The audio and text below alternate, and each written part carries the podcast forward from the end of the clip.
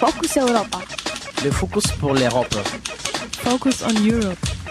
Marcos Europa. Focus Europa. Europa en Focuso. Focus Europa. Fokus Europa. Nachrichten und Themen aus Europa auf Radio Dreieckland. Herzlich willkommen zu Fokus Europa, dem Nachrichten- und Infomagazin, produziert von Radio Dreieckland.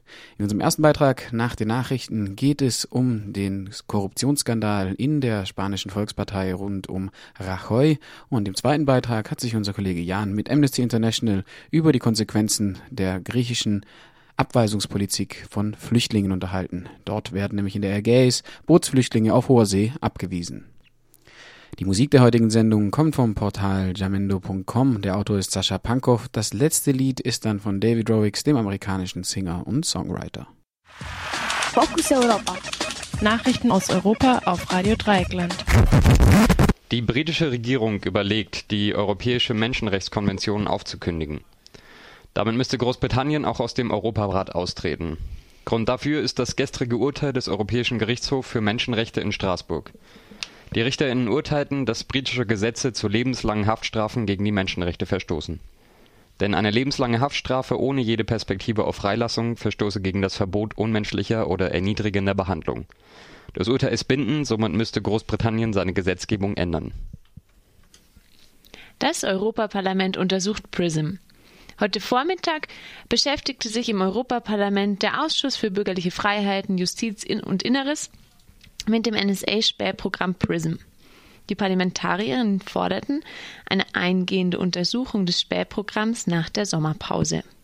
Das spanische Mitglied des Ausschusses, Carmen Romero López von den progressiven Sozialisten, antwortete auf die Zweifel an der Legitimität von Whistleblowern als Sachverständige wie folgt. Alle Informanten, die hierher kommen können, sind hilfreich. Natürlich müssen wir, wie bei jedem anderen Sachverständigen, die Informationen auch hinterfragen. Aber auch bei anderen Ausschüssen haben wir ehemalige Mitarbeiter von Microsoft oder Google angehört. Diese Leute geben uns wichtige Informationen über das, was wirklich passiert. Piensan que, que bueno, pues, eh, que tenemos que tener información de lo que está ocurriendo. Des Weiteren forderte Lopez eine enge Zusammenarbeit zwischen den Untersuchungsausschüssen der Mitgliedstaaten und dem Ausschuss im Europaparlament. Die griechische Küstenwache drängt Flüchtlingsboote systematisch zurück.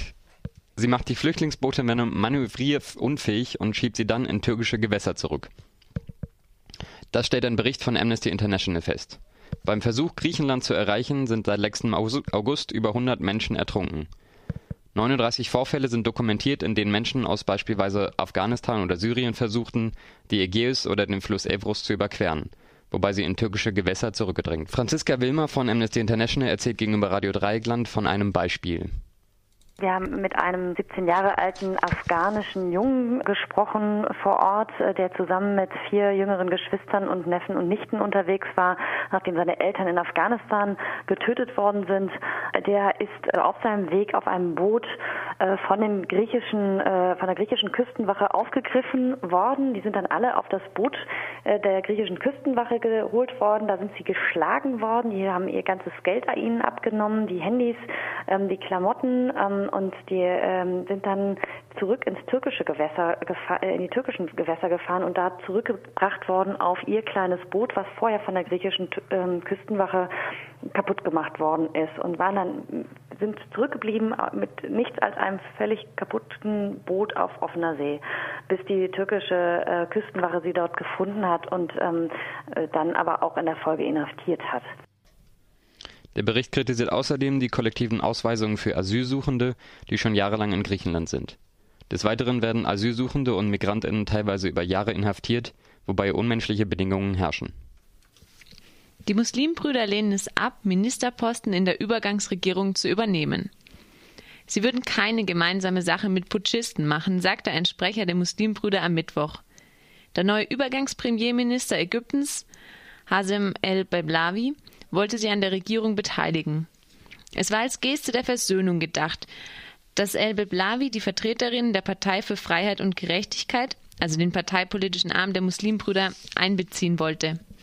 Daneben sollen der Regierung auch Vertreterinnen der ultrakonservativen Nur-Partei angehören, so die staatliche Nachrichtenagentur MENA. Am Montag wurden 51 Demonstrierende vor dem Hauptquartier der Republikanischen Garde in Kairo getötet. Laut den Muslimbrüdern hatten sie lediglich einen Sitzstreik durchgeführt. Das Militär behauptet, es habe eine bewaffnete Provokation gegeben. Adi Mansur ordnete eine Untersuchung des Massakers an. Via Twitter wurde bekannt, dass Edward Snowden das Asylangebot Venezuelas angeblich annimmt. Dies meldete der russische Abgeordnete und Vorsitzende des Ausschusses für Auswärtige Angelegenheiten der Duma, Alexei Puschkow. Es sei für Snowden die sicherste Option. Kurz darauf wurde der Eintrag jedoch gelöscht. Ein Sprecher des russischen Präsidenten Putin sagte, alle Fragen seien an Puschkow zu richten. Puschkow erklärte gesondert, dass seine Informationen aus einem Bericht des russischen Fernsehsenders Vesti 24 stammen. Snowden soll sich im Transitbereich des Moskauer Flughafens aufhalten. Nach Angaben von Wikileaks habe Snowden das Angebot noch nicht offiziell bestätigt. Zuvor hatte der venezolanische Präsident Nicolás Maduro erklärt, dass Snowdens Asylantrag eingegangen sei. Maduro hatte Snowden bereits früher Asyl angeboten. Unklar ist, wie Snowden den Moskauer Flughafen ohne Ausweispapiere verlassen kann. Außerdem ist eine mögliche Flugroute nach Caracas nicht geklärt. Die EU reichte bei der Welthandelsorganisation eine Beschwerde gegen Russland ein. Denn die EU ist gegen die russische Sondersteuer auf importierte Autos. Die russische Regierung erhebt die Importgebühr seit September letzten Jahres auf Alt- und Neufahrzeuge. Die Gebühr behindere den Handel und widerspreche den WTO-Regeln, sagte EU-Handelskommissar Karel de Gucht, so das Deutschlandradio. Beim NSU-Prozess begann die Beweisaufnahme zum ersten Mordfall. Vor dem Oberlandesgericht München werden nun die ersten Zeugen gehört. Es geht um den Blumenhändler Enver Schimsek, der am 9. September 2000 in Nürnberg erschossen wurde. Bis zum Aufliegen des NSU vermutete die Polizei nie deutsche TäterInnen hinter dem Mord. Zuerst wurde die Familie verdächtigt, Semija Simjek, Nebenklägerin im NSU-Prozess und Tochter des Opfers, sagte, dass ihre Mutter und deren Brüder verdächtigt wurden. Später vermuteten die Ermittlungsbehörden, dass Simjek in Drogengeschäfte verwickelt gewesen sei. Die Familie des Opfers vermutete einen ausländerfeindlichen Hintergrund, als mit derselben Waffe andere griechische und türkischstämmige Kleinunternehmer erschossen wurden. Davon ließen sich die Ermittlerinnen allerdings nicht überzeugen.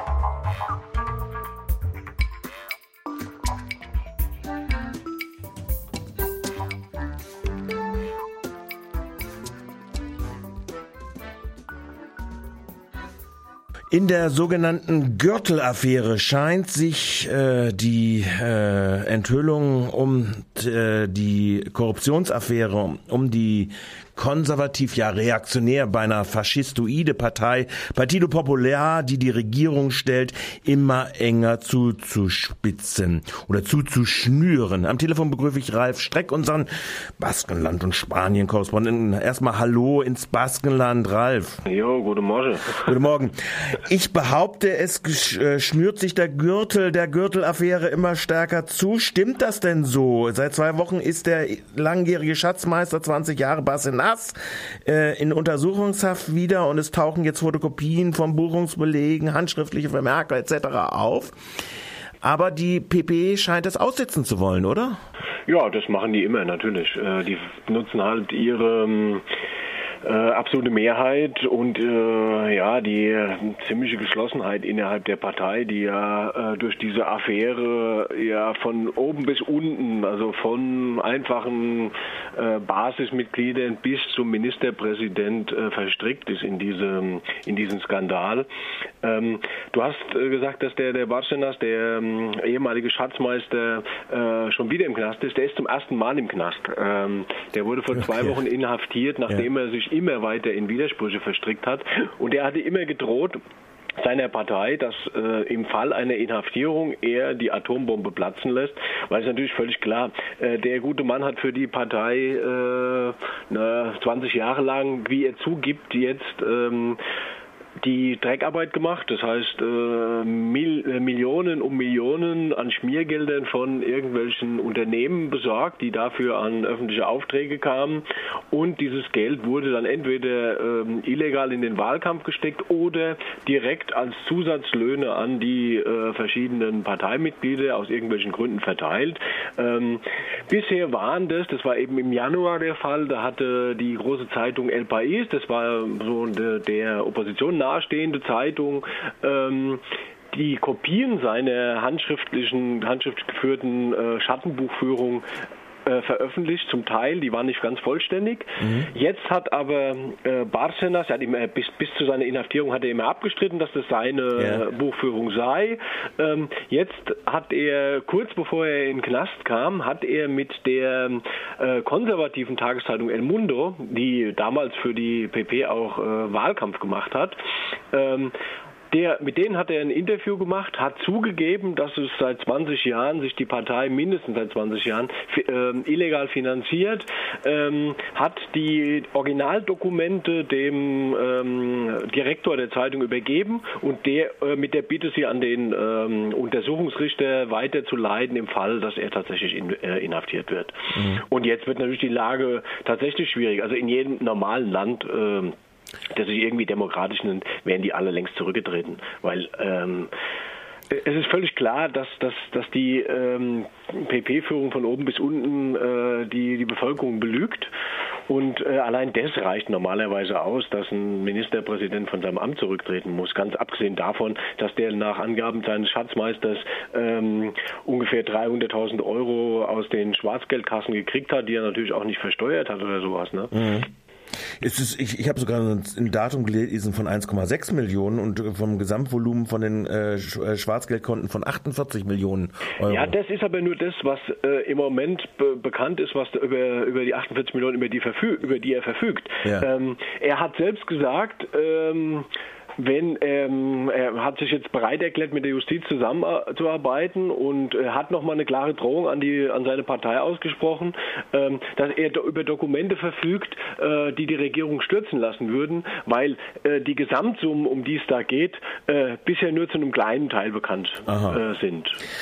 Das heißt, äh, die Regierung hat einen dicken Skandal nach wie vor an der Backe, aber sie scheint die frankistische Methode des Aussitzens zu beherrschen, oder? Ja, das ist halt, ähm, das haben sie halt lange geübt. Das ist ihnen ja auch meistens ähm, ganz gut damit gegangen. Ähm, das hat noch, ähm, ja, es wird begünstigt durch, äh, würde ich sagen, zwei Faktoren. Der eine Faktor ist der europäische, dass sich natürlich, nachdem wir haben das ja gerade erlebt, ein bisschen mit Portugal, Regierungskrise ja. in Portugal, dass natürlich dann die Euro-Krise wieder auf die Tagesordnung kommt. Jetzt kann man sich natürlich ausmachen, was dann in Brüssel los wäre, wenn, ähm, wenn jetzt Spanien umfällt. Ne? Ja. Dann wird natürlich das ganze Ganze, weil Spanien das viertgrößte Euroland ist, natürlich äh, ganz anders aufkochen. Deswegen hat natürlich auch unsere äh, Bundeskanzlerin Angela da äh, keine größeren Interesse, dass es da jetzt an der Stelle äh, zum Sturz der Regierung kommt. Und das andere ist die interne Frage, äh, dass die Sozialisten die Opposition, äh, größte Oppositionspartei äh, derartig äh, ja derartig schwach ist, also die die kriegen einfach die Kurve nicht nach dem Unfug, den sie da jahrelang betrieben haben. Ähm, die sehen natürlich ähm, im Moment auch keinen Sinn da drin, jetzt Neuwahlen ähm, äh, auszurufen, ähm, weil in dem Fall würde die Vereinte Linke und andere kleinere Parteien wahrscheinlich deutlich zulegen, wie das ja. ähm, in den verschiedenen Regionalwahlen schon zu beobachten war, und es würde die Macht von den Sozialisten noch zusätzlich schwächen und und das gefällt denen natürlich auch nicht. Von daher sind die auch nicht sehr stark interessiert daran, dass es jetzt irgendwie die Regierung stürzt und Neuwahlen äh, gibt.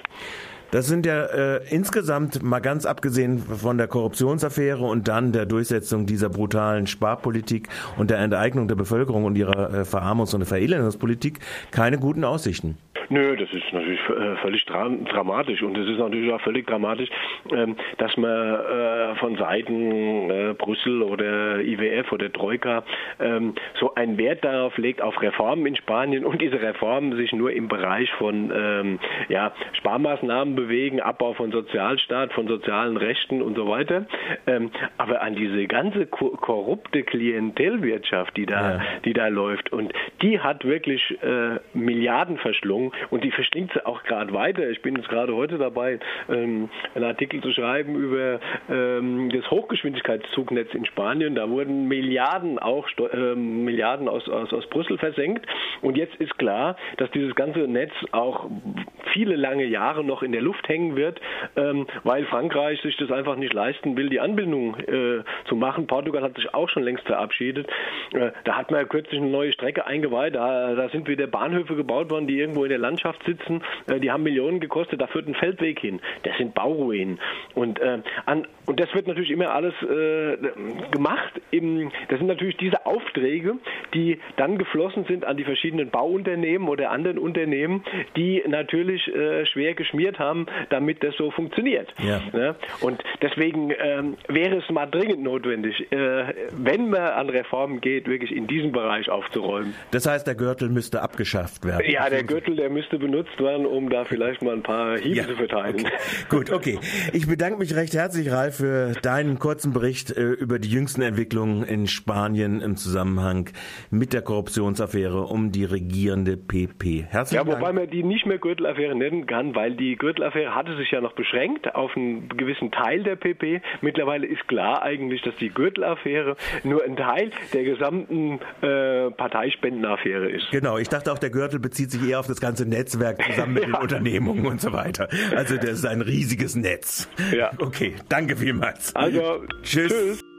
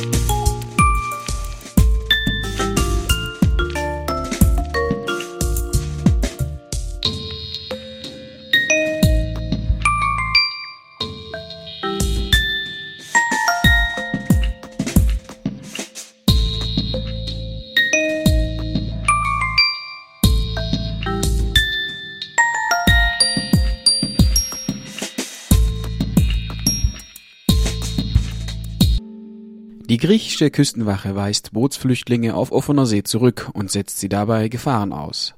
Radio Dreieckland sprach mit Franziska Wilma von Amnesty International über diese Praxis und ihre unmenschlichen Folgen. In der Ägäis sind in, seit August letzten Jahres, also in knapp einem Jahr, über 100 Bootsflüchtlinge ertrunken, sagt äh, Amnesty International. Und dass große Gefahr besteht, weil Bootsflüchtlinge auch von der Küstenwache, einfach der griechischen Küstenwache, zurückgeschickt werden ins Meer. Pasch Beck ist der mittlerweile der Ausdruck dafür. Ich habe jetzt am Te Telefon Franziska Wilmer von Amnesty International. Guten Tag. Schönen guten Tag. Wie spielt sich denn das ab? Wir haben in unseren Recherchen festgestellt, dass äh, Griechenland eine Praxis entwickelt hat, an den Grenzen äh, Flüchtlinge, die von aus der Türkei mit auf Booten aufbrechen, aber auch an der Landesgrenze zur Türkei zurückgewiesen werden und das äh, mit ziemlich menschenrechtswidrigen Methoden. Ich kann Ihnen vielleicht mal ein Beispiel erzählen. Wir haben mit einem 17 Jahre alten afghanischen Jungen äh, gesprochen vor Ort, äh, der zusammen mit vier jüngeren Geschwistern und Neffen und Nichten unterwegs war, nachdem seine Eltern in Afghanistan getötet worden sind. Der ist auf dem, äh, ähm, also auf seinem Weg auf einem Boot von den griechischen, von der griechischen Küstenwache aufgegriffen worden. Die sind dann alle auf das Boot der griechischen Küstenwache geholt worden. Da sind sie geschlagen worden. Die haben ihr ganzes Geld an ihnen abgenommen, die Handys, ähm, die Klamotten und die ähm, sind dann zurück ins türkische Gewässer äh, in die türkischen Gewässer gefahren und da zurückgebracht worden auf ihr kleines Boot, was vorher von der griechischen ähm, Küstenwache kaputt gemacht worden ist und waren dann sind zurückgeblieben äh, mit nichts als einem völlig kaputten Boot auf offener See, bis die türkische Küstenwache sie dort gefunden hat und ähm, äh, dann aber auch in der Folge inhaftiert hat. Das ist ungefähr die Situation, die sich gerade an der Grenze abspielt. Wie bekommt denn Amnesty International Kontakt zu so abgewiesenen Flüchtlingen? Das stelle ich mir nicht ganz einfach vor. Also die sogenannten Researcher, die dort unterwegs waren, die aus, selbst aus, der, aus Griechenland und der Türkei kommen und damit auch die Sprache haben und das Land kennen, die sind äh, auf, äh, in mehreren Wochen unterwegs gewesen auf Lesbos, äh, was ja im Moment so die äh, Insel ist, äh, griechische Insel ist, wo viele, viele Asylsuchende ankommen, auch gerade aus den Konfliktherden wie Syrien und Afghanistan. Ähm, in Athen waren sie, weil es da jetzt zunehmend äh, zu Razzien kommt, wo Menschen von der Straße äh, weggenommen werden und dann deportiert werden in die Türkei. Und in der Türkei selbst waren sie halt auch und haben dann da vor Ort in diesen sogenannten Removal Centers, also den Abschiebungsgefängnissen, mit den von Pushbacks, das ist ja das Wort, was sie vorhin schon eingeführt hat, nämlich diesen illegalen Zurückweisungen an der Grenze gesprochen haben, die ihnen dann diese Berichte ähm, erzählt haben, dargestellt haben, die dann natürlich umso mehr Glaubwürdigkeit erlangen, indem sie sehr detailliert erzählt werden, aber indem sich teilweise auch dadurch, dass ja mehrere Flüchtlinge auf den Booten waren, sich dann auch wiederholen, weil sie mit verschiedenen Leuten sprechen, die dann von einem ähnlichen Vorfall berichtet haben. Ähm, und dafür sind wir da rumgereist vor Ort. Dieses Pushback ist ja offensichtlich äh, auch eine Straftat oder sollte es eigentlich sein, äh, wird da nicht irgendwie ermittelt? Das ist genau das, was wir fordern. Amnesty International hat jetzt eine Petition gestartet, die läuft auch noch bis Mitte November, an der kann man sich beteiligen, in der die griechische äh, Regierung aufgefordert wird, diese Praxis zu beenden und die Verantwortlichen, die so kollektive Ausweisungen machen, aber auch eben misshandeln während dieser Ausweisung, strafrechtlich zu verfolgen und natürlich darüber hinaus einen Zugang zum fairen Asylverfahren ähm, zu ermöglichen. Und das, was eben der zweite Teil des Berichts ist, ist die letzte Forderung unserer Petition, nämlich die Inhaftierungspraxis in Griechenland. In Griechenland wird praktisch automatisch und willkürlich jeder, der Asyl sucht oder ähm, auch erstmal Migrant ist und noch nicht weiß, was er vielleicht braucht vor Ort, inhaftiert und zwar in unmenschlichen Bedingungen zu äh, einer wirklich langen, langen Zeit, ohne Kontakt zur Außenwelt zu haben, zum Teil keinen äh, Zugang zur Rechtsberatung, es gibt keinen Zugang zu medizinischer Versorgung, die Zellen sind äh, teilweise ohne Fenster, es gibt kaum frische Luft oder keinen Ausgang. Also äh, das ist äh, wirklich erschreckend, was in Europa möglich ist. Ja, äh, wirklich in Europa. Also eigentlich macht ja der Griechenland die Drecksarbeit. Dies, vor 20 Jahren wurde das deutsche Asylrecht geändert in der Richtung des, mit dieser Regelung, dass man nur noch direkt, wenn man praktisch aus der Luft in Deutschland gelandet ist, da Asylantrag stellen kann. Ganz genau. Dass da eigentlich Griechenland die, die Drecksarbeit für Europa macht. Genauso wie Italien auch, genauso wie Spanien auch, die EU-Außengrenzstaaten, die sind halt sowohl beauftragt mit der Abschottung der Außengrenzen, die ja immer sozusagen das Gegenstück ist zu den freien Binnengrenzen. Wenn man im Schengener System lebt und da nicht mehr Passkontrollen macht, muss man natürlich, das ist die Logik des Systems, die Außengrenzen umso stärker abschotten Und dabei äh, wird gelinde gesagt auf den Flüchtlingsschutz verzichtet. Und das ist das, worauf wir immer wieder hingucken und auch immer wieder kritisieren, dass das so nicht sein kann. Und jetzt sprechen Sie natürlich mit Ihrer Nachfrage an, inwiefern die Europäische Union nicht auch im Gesamten Verantwortung dafür trägt. Und das da sind wir auch darum bemüht, deutlich zu machen, weil Griechenland ist natürlich auch finanziell gerade in einer sehr, sehr schwierigen Situation. Ähm, da kann man natürlich leicht sich hinstellen und sagen, äh, ne, seht zu, dass die Aufnahmebedingungen sich ändern und sorgt für ein faires Verfahren und so weiter. Das ist auch so und dafür müssen, dafür müssen sie auch äh, sorgen und das umsetzen. Aber natürlich trägt die Europäische Union da eine Gesamtverantwortung und da kann man viel solidarischer vorgehen als bisher. Natürlich kann man freiwillig Flüchtlinge, die in der Europäischen Union angekommen sind, aufnehmen und die umverteilen. Deutschland könnte sich hinstellen und unter dem Begriff der sogenannten Relocation sagen, das heißt, wir nehmen freiwillig auf, wir verteilen diese Flüchtlinge jetzt um und prüfen so und so viele tausend Asylanträge, die ihr nicht bearbeiten könnt, prüfen wir jetzt freiwillig. Soweit Franziska Wilmer von Amnesty International über die griechische Praxis, Bootsflüchtlinge auf hoher See abzuweisen. Das war Fokus Europa von Radio Dreieckland. Produziert mit finanzieller Unterstützung des Europäischen Parlaments.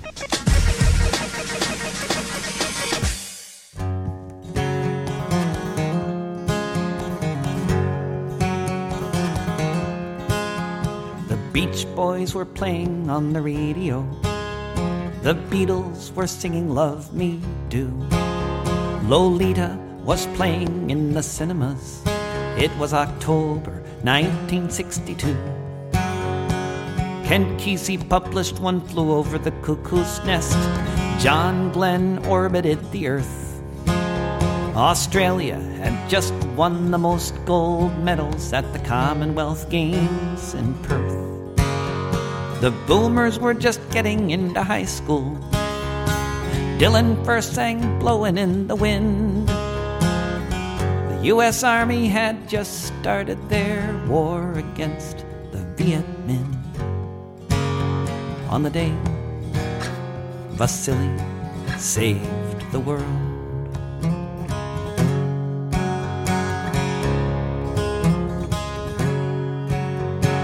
If I Had a Hammer was in the billboard charts, an Air Force jet crashed into the sea. The first black student had been admitted to Ole Miss University. Hewlett Packard sold a personal computer, but it wouldn't really take off for a while. Jackie had just come back from a trip to India. Plunging necklines were the latest summer style. Algeria had just won her independence. Korea was rebuilding from the war. The Russian River had just flooded a couple of weeks before. On the day Vasily saved the world.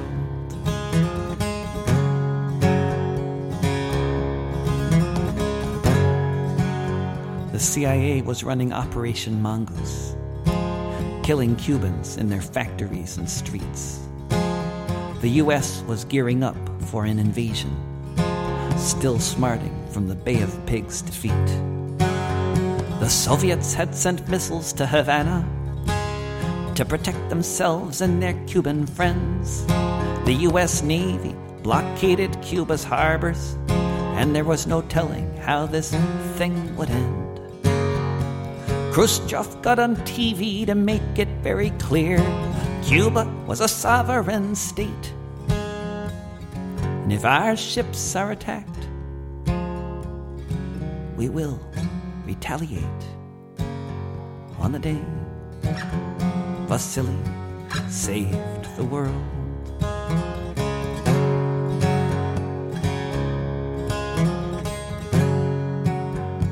Vice Admiral Vasily Arkhipov was standing at his post on a Soviet Navy submarine. They were on patrol in international waters. One actor in a terrifying scene. They were out of radio contact deep beneath the water when the sub began to shake and crack. The captain said, Arm the nuclear torpedoes. We're under attack. The Americans were bombing them, but in order to respond, three officers had to give the go. Two were in agreement, but for some reason, the Vice Admiral said no. On the day Vasily saved the world. On the day Vasily saved the world.